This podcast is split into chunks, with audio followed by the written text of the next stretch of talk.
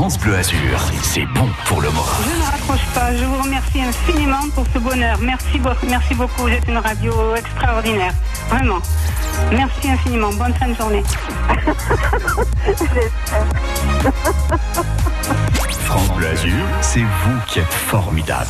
Il est 6h56. De bonnes adresses, des boutiques, des trouvailles. Valérie Pellegrini euh, les rassemble sur son site cluster-côte d'azur.com et elle les partage avec nous tous sur France Bleu Azur. Et aussi les événements sur la Côte d'Azur. Euh, Valérie, bonjour. Bonjour Nicolas, bonjour à tous. Valérie, à Villeneuve-Loubet, dans deux semaines et demie, il y a un festival qui vous tient à cœur. Oui. Un festival caritatif. Exactement, c'est l'Opening Summer Festival. C'est une soirée, Nicolas, entièrement caritative et festive.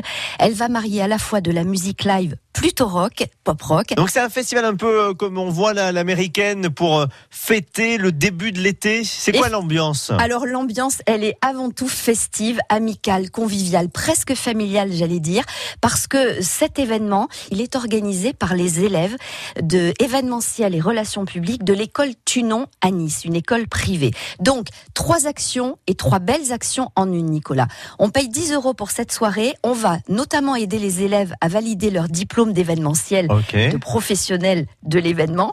Et on va également encourager des artistes émergents azuréens en les applaudissant alors qu'ils vont se produire sur une scène, celle du Paul Auguste Escoffier, qui est une très belle scène. Donc de la musique euh, de 19h30 jusqu'à minuit ce vendredi euh, 7 juin.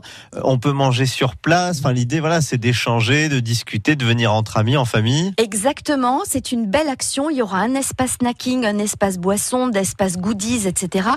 Toutes les ventes de quelques produits que ce soit, les bénéfices iront à la Fondation Flavien. La Fondation Flavien, elle accompagne les enfants, les familles à l'hôpital? Alors pas seulement, elle fait ça, effectivement vous avez complètement raison, et elle remet de l'argent pour la recherche, pour la lutte contre les cancers pédiatriques. C'est une fondation qui est la première association de lutte contre les cancers pédiatriques et les maladies rares chez les enfants, qui a été créée en 2014 à Monaco par Denis Macario. Et on va ensemble, eh ben, avec le sourire, tenter de réunir une petite somme pour aider la fondation Flavien. Alors il vaut mieux acheter ces places euh, avant, elles sont déjà euh, en pré-vente comme on dit, et sinon c'est pour le vendredi 7 juin à Villeneuve-Loubet, et les détails sont comme d'habitude sur ce site qui rassemble les bonnes idées de sortie, les bonnes adresses sur la Côte d'Azur. Votre site Valérie c'est cluster-côte d'azur.com.